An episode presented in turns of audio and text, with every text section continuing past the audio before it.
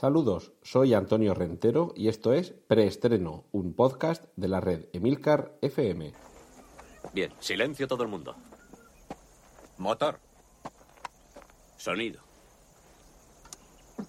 Claqueta. Escena 1, toma primera. Acción. Vamos a empezar yéndonos bien lejos, nos vamos a ir a la Luna, porque ahí es donde nos va a llevar Damien Chazelle en su, en su próxima película, First Man,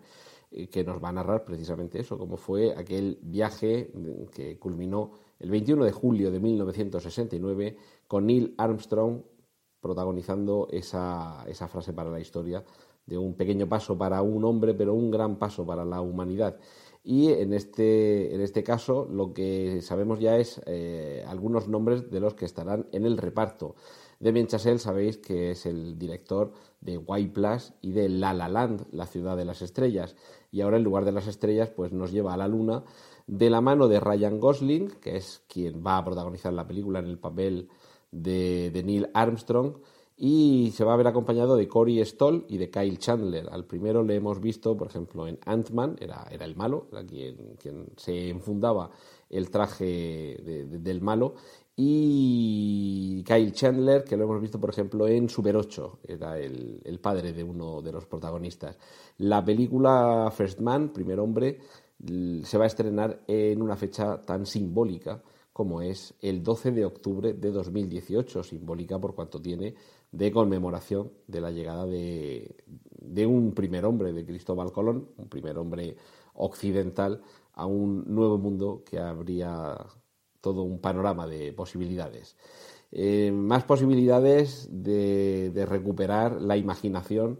y la ilusión de, los años mozos. Y es que Los Caballeros del Zodiaco también va a llegar al cine. Eh, además, es una película de imagen real. Ojo, porque este año se estrenaba la versión imagen real de Ghost in the Shell y no ha funcionado quizá como se esperaba, aunque hay que decir que visualmente era una película bastante fiel a la realidad y habrá que ver qué es lo que consiguen los coproductores Toei Animation, la mítica casa nipona de animación, con esta versión, en esta vez de imagen real de Los Caballeros del Zodiaco. Todavía es pronto, para saber qué es lo que, qué es lo que tendremos, qué, historia es la que se nos contará, qué iteración de los personajes es la que aparecerá en esta película, pero como siempre, cuando nos enteremos aquí en preestreno, te lo contaremos. Lo que va a volver también esta Navidad va a ser la saga Show, y es que se, se reestrena el, el personaje bajo eh, el título precisamente de, del protagonista, del malo, Jigsaw va a ser en la noche de Halloween de este año, de 2017. Va a ser un reinicio de la franquicia y habrá que ver cómo una, una saga de películas, que realmente tampoco hace tanto tiempo que dejamos de, de tenerlas en las pantallas de estreno, pues va a ser curioso cómo, cómo, tratan de reiniciarlo, aunque bueno, también estamos acostumbrados a que se reinicien personajes y franquicias relativamente recientes, como ha sucedido con Spider-Man, pero no adelantemos acontecimientos que la parte de los, de los superhéroes vendrá después. Lo que sí que tiene que ver con el miedo y con el, con el género de terror es Conjuring 3, la tercera parte de Expediente Warren, que se confirma que ya ha comenzado la escritura del guion de esta tercera parte. El director de las dos anteriores entregas, James Wan, va a ser en esta ocasión productor, no, no va a ser quien esté detrás de, de, la cámara dando las órdenes y sí que se espera que repitan los protagonistas Patrick Wilson y Vera Farmiga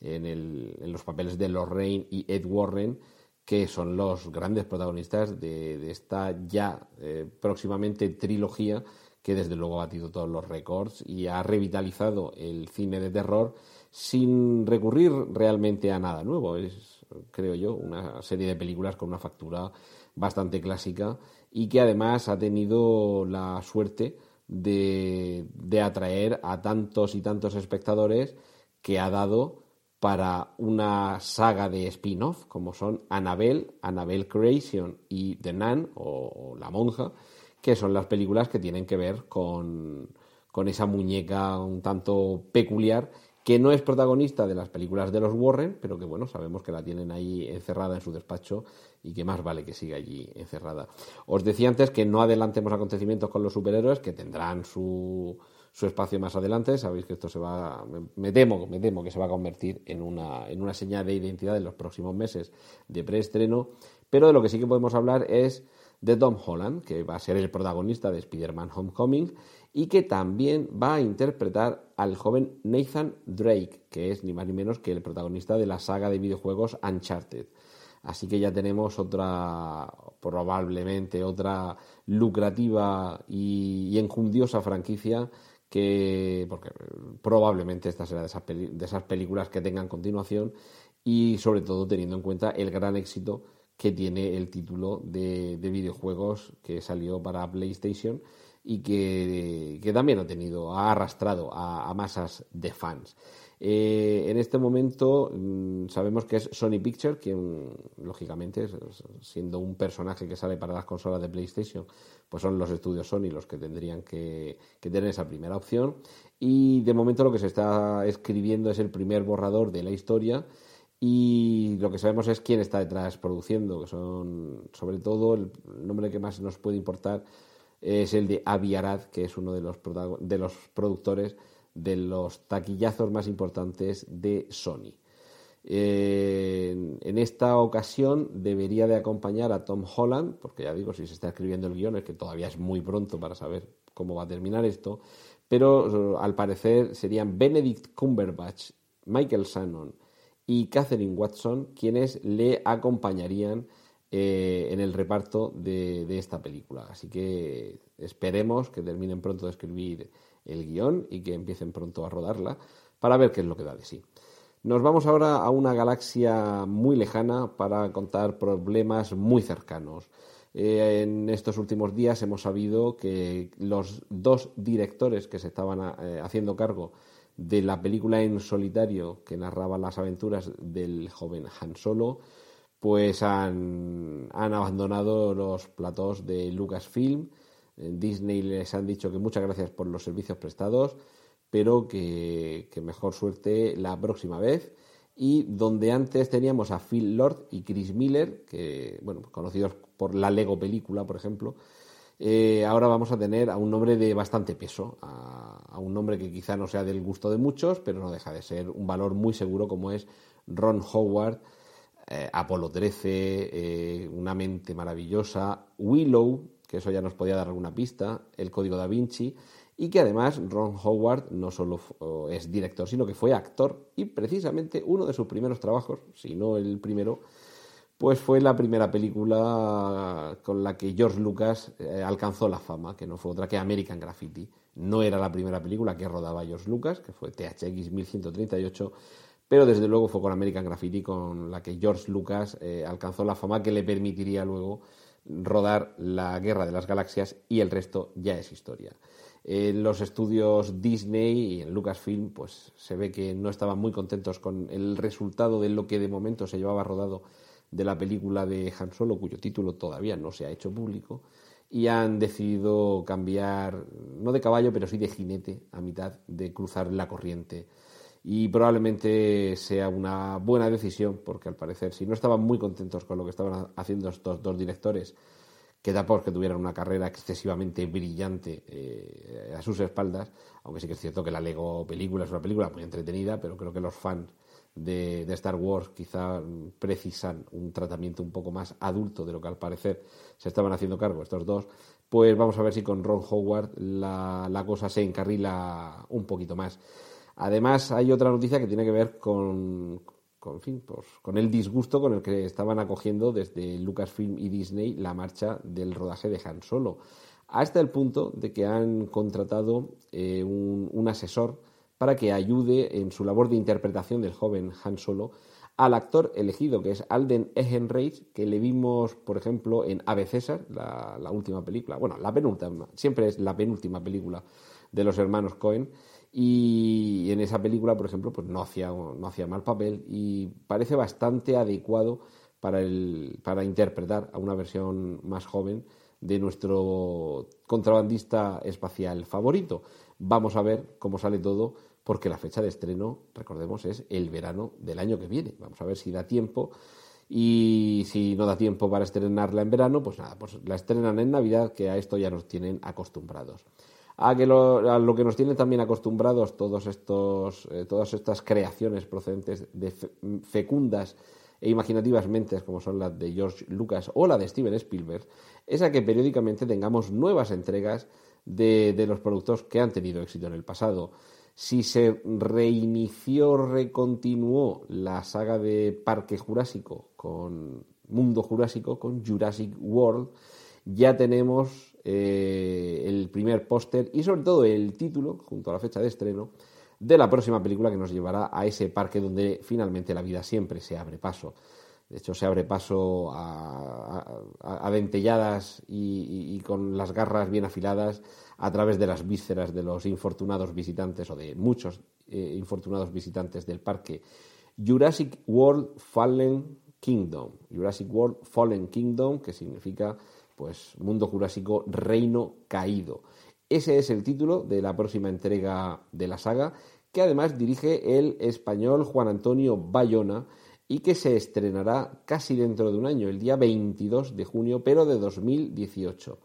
En las notas del programa, junto a los enlaces de todo lo que llevamos comentado hasta ahora y todo lo que queda, que queda bastante, os, pongo, bueno, os, incluyo un enlace para que veáis el, cartel, que tampoco es que revele demasiado, pues básicamente el conocido logotipo del perfil del, del esqueleto del Tyrannosaurus Rex con eh, la leyenda Jurassic World Fallen Kingdom sobre un fondo en el que parece mm, eh, adivinarse como unas, unas, unas, chispas procedentes de una llama tal vez, unas, unas, ascuas que parecen flotar en medio de la oscuridad y esa, esa frase a la que aludía y que inmortalizó el personaje del profesor Malcolm, la vida se abre paso, pues eso es lo primero que sabemos sobre la película con la que Bayona pretende revolucionar eh, el Parque Jurásico. Otra revolución, y esta procedente de nuevo del mundo de la infancia y de la juventud, eh, hablábamos eh, hace poco de los Caballeros del Zodíaco, y quien regresa también a la pantalla grande con un impresionante tráiler que, como, como mencionaba, el enlace lo tenéis adjunto en las notas del programa, pues es ni más menos, ni, perdón, ni más ni menos que Mazinger Z, porque hace 45 años que este bruto mecánico comenzó a hacerse un huequecito, un hueco muy grande entre nuestros corazones procedente de la aleación de japanium obtenida por el Instituto Fotoatómico y que con Koji Kabuto a los mandos no hacía más que desmantelar y desmembrar a los, a los robots del malvado Doctor Infierno comandados por el Barón Asler. Pues todo esto con un espectacular tráiler que bueno, pues mantiene las líneas esenciales del Mazinger Z que todos conocemos, pero le añade el diseño que esperamos de una animación moderna, evidentemente eh, va a hacer las delicias de los nostálgicos, pero seguro que va a atraer también a nuevas generaciones porque aunque Mazinger ha evolucionado, la factura esencial de esta nueva película es bastante respetuosa con las líneas maestras del, del Mazinger clásico y, yo creo que va a ser precisamente eso lo que atraiga tanto a nostálgicos como a los que se aproximan por primera vez bajo a, la sombra del bruto mecánico. Eh, fecha de estreno, pues este año que viene, así que tendremos que tener un poco de paciencia. Pero con lo que ya no hace falta tener tanta paciencia es con Blade Runner 2049. Lo tenemos aquí encima. Eh, cada vez falta menos para que se estrene esta película. Y de momento, algo de lo que hemos sabido sobre ella es que en Blade Runner 2049, por fin, se nos va a desvelar toda la verdad sobre la auténtica naturaleza del personaje de Rick Decker. Es decir, que vamos a saber por fin si es humano, si es un replicante, si es medio pensionista o si es un holograma. Todo esto de la mano, además, de un, de un director visionario, como es el amigo Denis Villeneuve,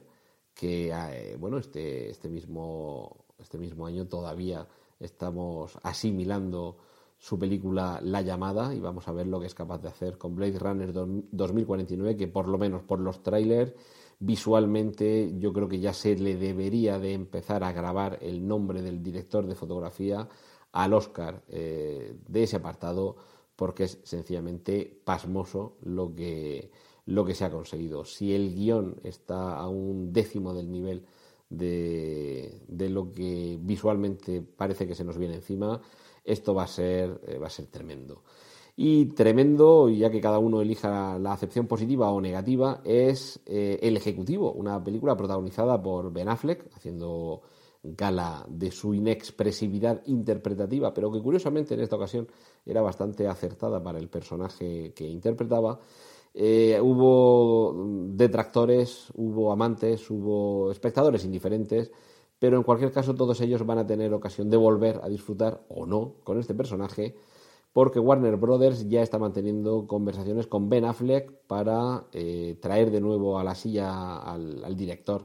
y al, al guionista de, esta película y bueno, pues sacar una secuela que comenzaría a rodarse probablemente el año que viene y habría que ver si llegaríamos a tiempo de estreno en el 2018 ya para 2019. A, a, los que nos ha gustado el Ejecutivo, pues estamos encantados. A los que no, pues, ¿qué le vamos a hacer?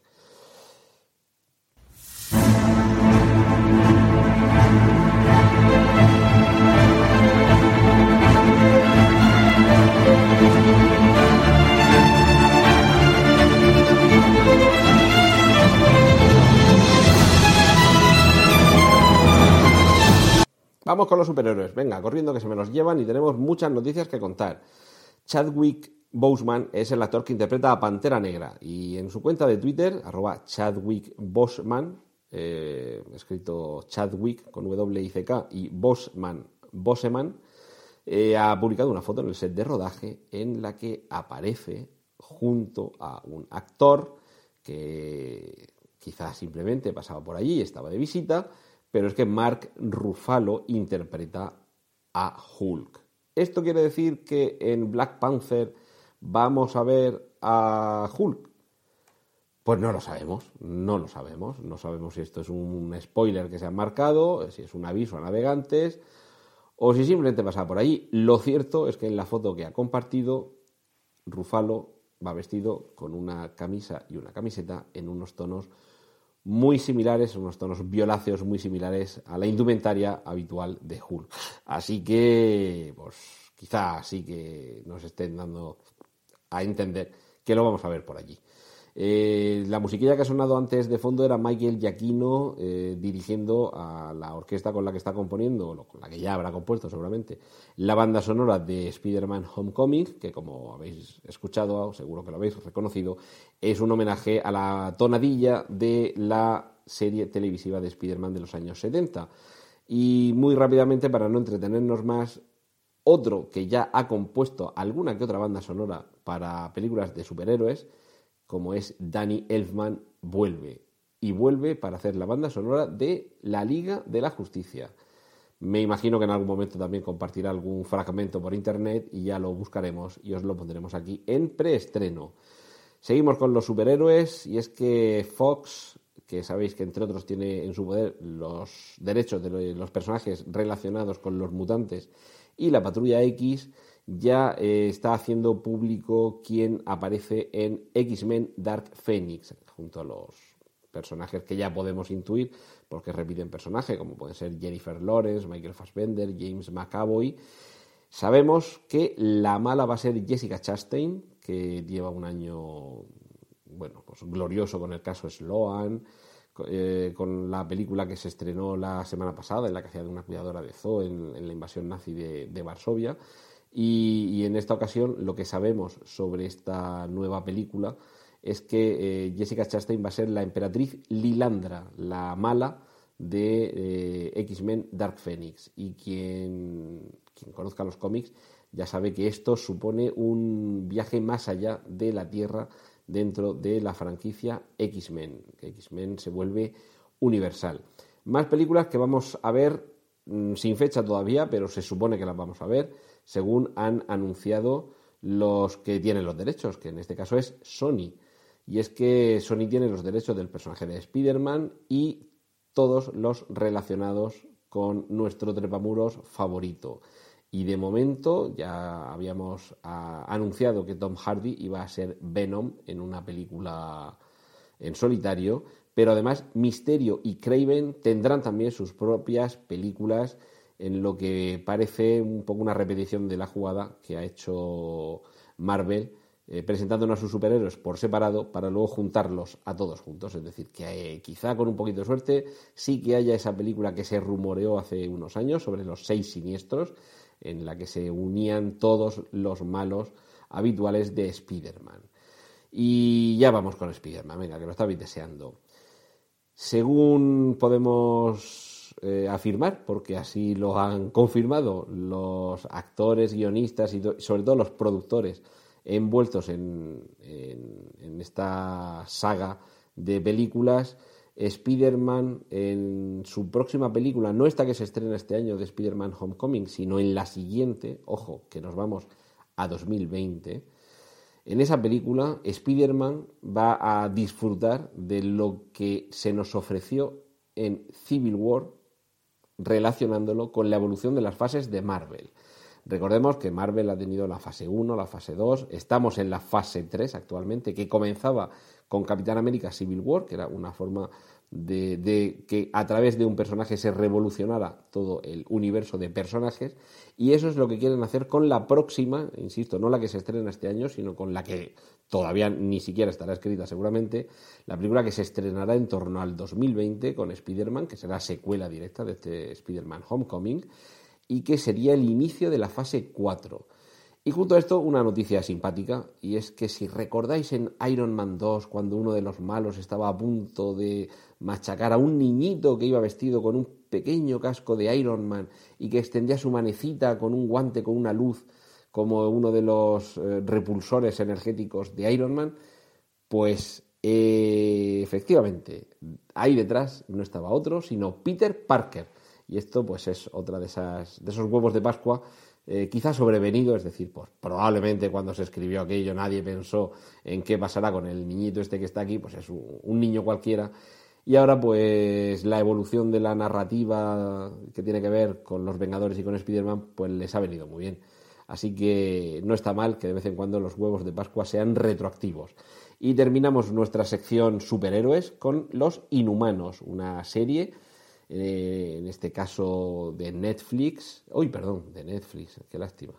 una, serie de televisión, de, bueno, también de, superhéroes de Marvel, y, eh, en este caso una, serie cuyo primer capítulo ha, sido eh, rodado con cámaras de tipo IMAX y que el 29 de septiembre se estrenará en la cadena ABC, que seguramente pues aquí en España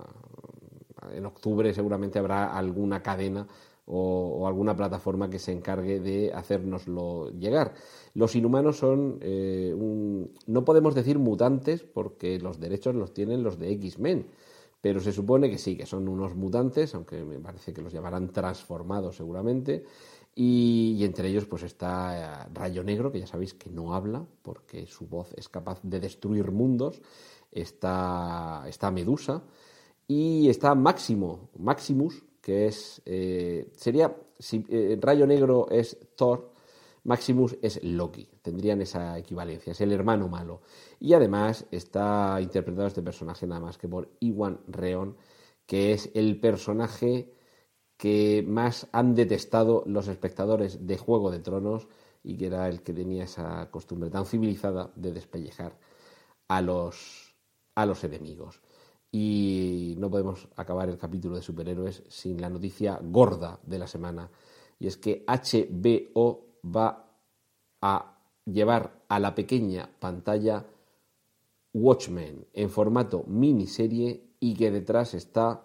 Damon Lindelof. Aquí es cuando muchos empezarán a rasgarse las vestiduras. No, por favor, él no, que elijan a otro. Lo cierto es que dentro de todos los traumatizados por perdidos, algunos han logrado sobrevivir y enamorarse de Leftovers o de The Leftovers, que es la última serie que nos ha llegado de, de manos de Damon Lindelof, así que concedámosle el beneficio de la duda y en cualquier caso, como hay gente que odia la película de Watchmen, eh, pues, fin, pues me imagino que la serie la odiarán todavía más. Pero como hay muchos a los que la película de Watchmen nos gustó, incluso a pesar de que no sea fiel al, al cómic, sobre todo en la parte del desenlace final, pues es posible que en esta serie, que, bueno, siendo una miniserie, ya imaginamos que se va a poder por fin ampliar adecuadamente todo lo que se nos contaba en el cómic, vamos a esperar que disponer de tiempo y de presupuesto, ya que estamos en la edad de oro de las series de televisión y sobre todo de las series de televisión de superhéroes,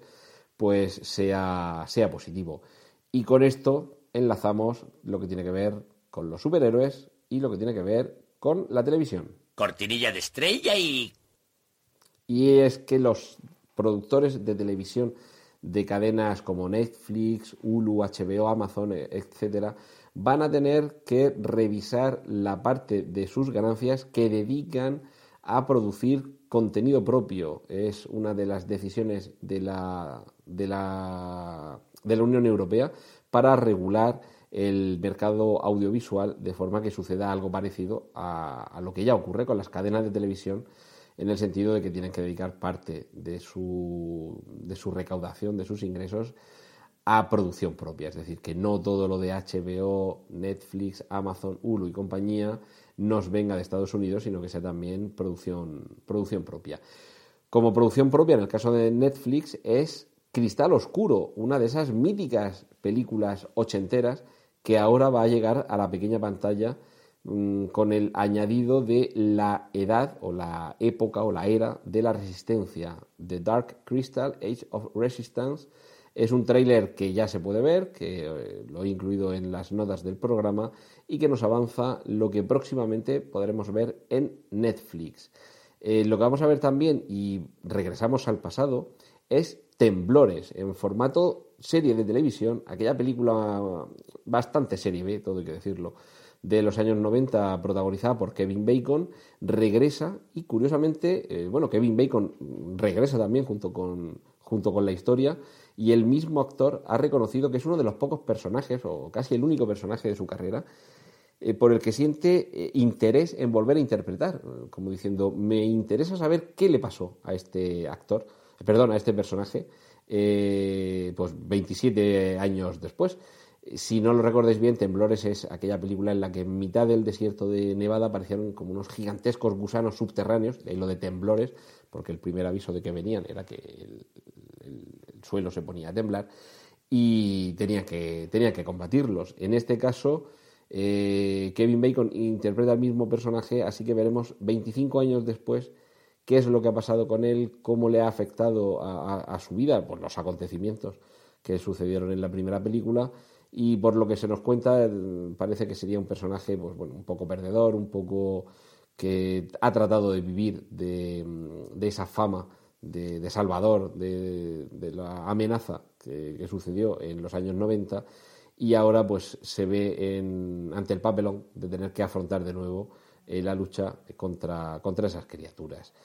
Eh, a ver, Netflix, estamos hablando mucho de Netflix, la televisión ya casi eh, se, se conjuga en nombre de plataforma televisiva, y es que eh, el poder que tiene es tal que le permite tener en exclusiva y en el mes de julio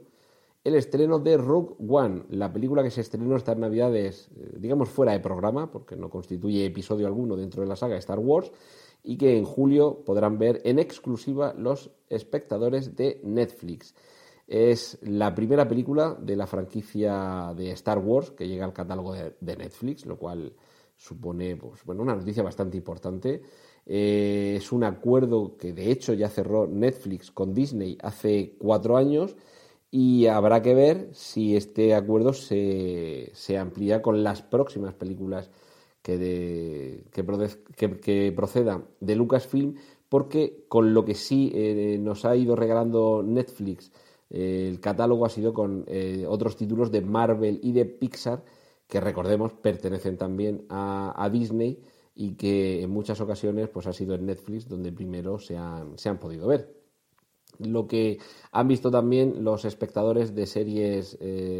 a través de estas plataformas de pago es The Handmaid's, Handmaid's Tale, esta serie eh, que nos ha aterrorizado quizá sobre lo que podría pasar en una América en la que la forma de gobierno actual desaparece y da paso a una bastante inquietante en la que hay como unas amas de cría específicamente seleccionadas para dar a luz a los hijos de los nuevos caciques. Eh, una de las actrices que aparecía en esta serie, pero de forma un poco secundaria, era Alexis Bledel, la, hija de las chicas Gilmore, la más joven. Pues bien, en la segunda temporada de The Handmaid's Tale, eh, esta serie de, la plataforma Hulu, el personaje que interpreta Alexis Bledel se va a ver eh, ampliado en su importancia, pasando de ser un personaje episódico a uno regular lo cual pues quiere decir que los derroteros por los que transcurrirá la serie pues nos darán alguna sorpresa. Y si he terminado la parte que tenía que ver con, los superhéroes enlazando con el cómic, eh, con esa noticia que tiene que ver con la serie de HBO sobre Watchmen, pues vamos a cerrar hoy con una noticia que si esto sale bien creo que nos puede dar muchos años por delante de grandes horas de disfrute televisivo. Si recordáis, la plataforma Hulu ya reunió a JJ Abrams y Stephen King en la adaptación de la novela de este último, 22-11-1963, en la que el protagonista, James Franco, viajaba al pasado y trataba de, trataba de evitar el asesinato de Kennedy. Pues bien, JJ Abrams y Stephen King, con la plataforma Hulu, han firmado un acuerdo eh, ya tenemos el tráiler disponible, un tráiler que mm, ofrece bastantes pistas porque se van viendo como lo que podría ser como un sistema arterial, pero que se va transformando en un, como una especie de mapa de carreteras hasta que vemos eh, señalado Castle Rock, que los fans de Stephen King reconocerán inmediatamente como uno de la, una de las ubicaciones de la geografía habitual en las novelas de King y es que Castle Rock va a ser como se titule esta serie de televisión en la que aparecerán diversas historias relacionadas con creaciones literarias de Stephen King. Todo esto con JJ Abrams detrás y seguramente con una mano muy, muy, muy con una manga muy ancha, perdón, eh, en el que no solamente haya adaptaciones de novelas, sino de relatos o incluso de personajes secundarios que aparezcan por ahí, eh, puede ser una de las series, desde luego, revolucionarias de los próximos años. Y es que recordemos que muchas, muchísimas, en casi todas las novelas de Stephen King, hay elementos que van conectando unas novelas, unas tramas, unos personajes con otros. Y esto precisamente es lo que pretende Castle Rock, ser la serie que sirva como punto de encuentro de todos esos horrores debidos a la mente de Stephen King, una localidad imaginaria situada en el estado de Maine, que en este tráiler, que podéis ver eh, enlazado en las notas de este podcast, aparece como una hendidura, una brecha en mitad del mapa desde la que surge una luz que todo lo rompe y que quizás sea emblema de la luz, de esa linterna, de, de esa pequeña bombillita con la que muchos en nuestros años de infancia nos quedábamos hasta las tantas leyendo, devorando ávidamente las novelas de Stephen King. Pues ahora vamos a tener todo esto y mucho más en la pequeña pantalla. Esto ha sido todo por hoy en preestreno. Muchas gracias por la atención prestada. Hay disponibles más episodios de este podcast en nuestra página web preestreno.tv y en emilcar.fm barra preestreno, donde aparecen otras formas de contacto y participación y donde esperamos vuestros comentarios. Un saludo de Antonio Rentero y hasta el próximo preestreno. ¡Y corten! Genial, la positiva.